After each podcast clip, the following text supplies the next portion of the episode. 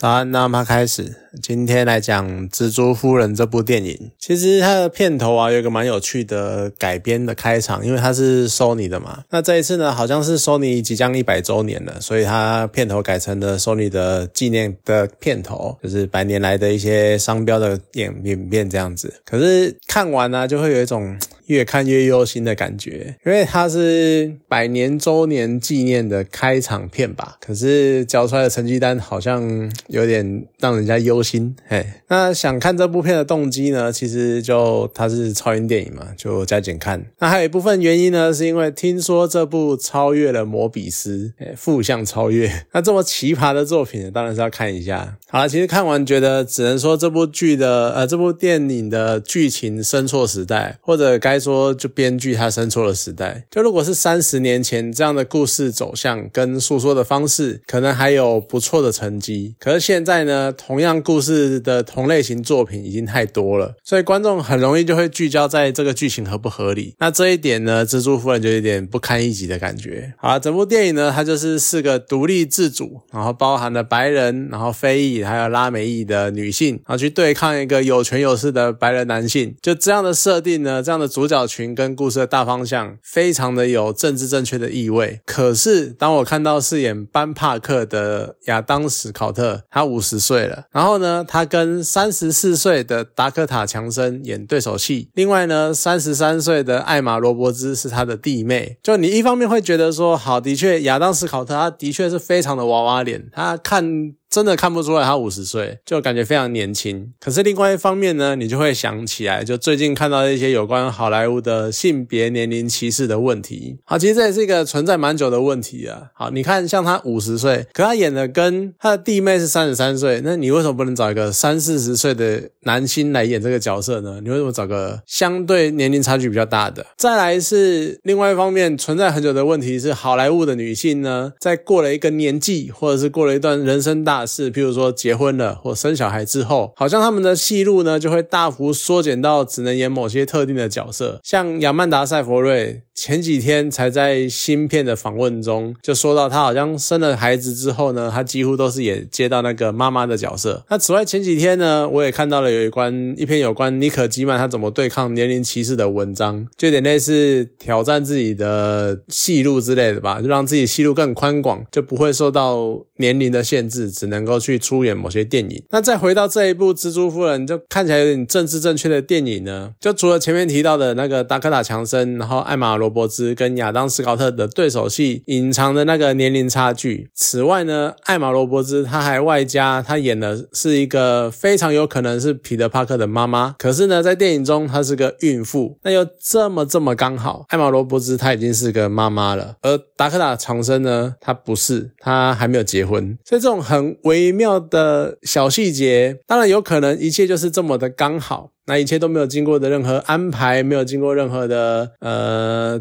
刻意的筛选或什么的，可是你在相较于表面上你呈现出来的那一种感觉，每个角色都是因为某些原因挑出来的那一种多元进步的感觉。那你在这样的表面之下呢，反而去凸显了这样子一个年龄差距跟身份的差距的这样的巧合，有多么的不受到重视，跟多么不受到注意。那这种时常出现在这种类似各式各样电影他们强调的政治正确外观下面的那种作伴。套的感觉，就会更人家感受到对整个政治正确议题的一种讽刺感。好，题外话，我刚刚会讲到亚曼达·塞佛瑞，有一部分的原因呢，也是因为主角群之一的那个席德尼·史威尼，他所散发出来的那个气质。其实跟亚曼达非常的相似。那从之前他演的那一部爱情喜剧叫《爱爱爱上你》以来，我就觉得这两个人的气质、外观跟甚至于戏路，还有给人的感觉都很像。那片中呢，尤其是蜘蛛夫人片中，席德尼的造型其实也非常的引人遐想，就有一些很可能男生都会懂的那种。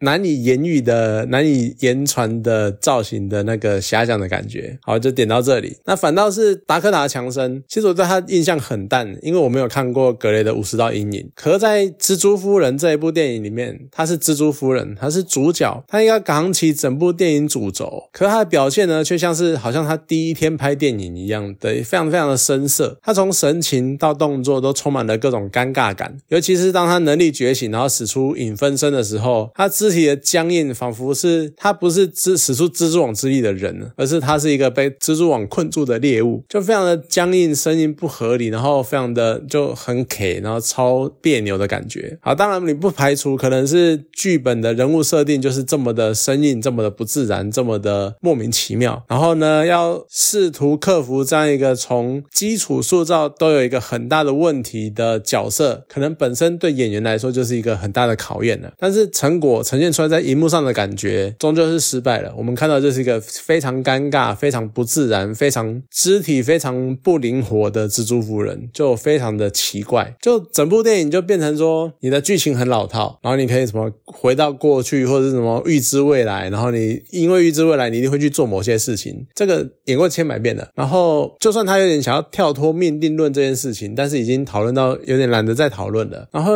演员的那个演技呢，又非常的尴尬，非常的生硬。所以说，整部电影可能到最后很容易被人家讲成一无可取。但是对我来说，他还没有到这么惨的情况呢，就是因为他有一句台词，对我来说是一个唯一的亮点，就是那个长老跟蜘蛛夫人说：“当你准备承担重任的时候呢，你就会得到强大的力量。”那当然很明显的，这是在呼应蜘蛛人的一句经典台词，就是“能力越大，责任越大”。那也许编剧呢，他只是单纯的想要用他们的方式来做一个两句经典台词的呼应。可对我来说呢，对这两句台词有非常非常不一样的感触。像以前呢，可能会觉得就是“能力越大，责任越大”这件事情听起来非常的热血。可是呢，你随着年龄的增长，你会会觉得说这句话有一种强迫的意味。就到底为什么能力越大，责任就要越大？为什么我天生是天才，我就要承肩负什么承先启后啊，什么改善改造人类的那个使命？那为什么我生在帝王富豪之家，我觉得一定要帮忙促进人类的福祉。他们应该拥有一个当个平凡人的选择权。所谓的有能者、有能力的人，他们应该也有决定自己该过什么生活的权利才对吧？如果我们要讲究所谓所谓的公正、所谓的平等存在的话，应该他们也要有这种权利才对。可是没有啊，我们都会觉得说，你有钱你就应该造福社会，你够聪明你就应该去研发个什么东西出来，你就不能好好的。我有我智力一八零，我整天在家耍。费打电动，站不行吗？为什么不可以？就是我们总会觉得说，你有能力，你就应该去贡献给人类干嘛的？甚至于偏激一点的，那好，我。智商一八零，我把脑子捐出来可不可以？我不要这个脑子，我不要这个智力，可以吗？他们又做不到，但是他们又没有权利去选择他们自己想要过什么生活。我觉得这是不对的。那反过来说，就是蜘蛛夫人的这句台词：当你决定承担重任，你就会得到相应的强大力量。其实这句话的出发点就已经是你自己要先决定你要成为哪种人，你要不要成为先锋，你要不要成为领导者，或甚至于是伟人？你要确定了自己的目标，然后让自己去获得那个朝那个目标前进的力量。那同时呢，你有那个目标，你可以更让人有足够的动力去往前，去不断的精进，去充实，去增强自己，去获得力量，然后去成为自己心中的模样。我觉得这才是比较符合人人能够有选择的那一个，就是我很在意人能不能有选择这件事情。我觉得这才是符合人能不能有选择的最基本的条件之一。所以你可能乍看你只是一句前后调换位置的两句话，可是对我来说呢，它却因为诠释的方式，然后有完全。不一样的意义，只是在这样的情况之下呢，就会让更让人家觉得很非常惋惜。就这样一句很有解释空间，甚至于可能它的意义是更重大的台词，结果它因为整部电影的相对的弱势，然后有一种被埋葬于其中的感觉。就大家只记得蜘蛛夫人很鸟很烂很不好看，他们不会去记得这句台词，不会去想这句台词的意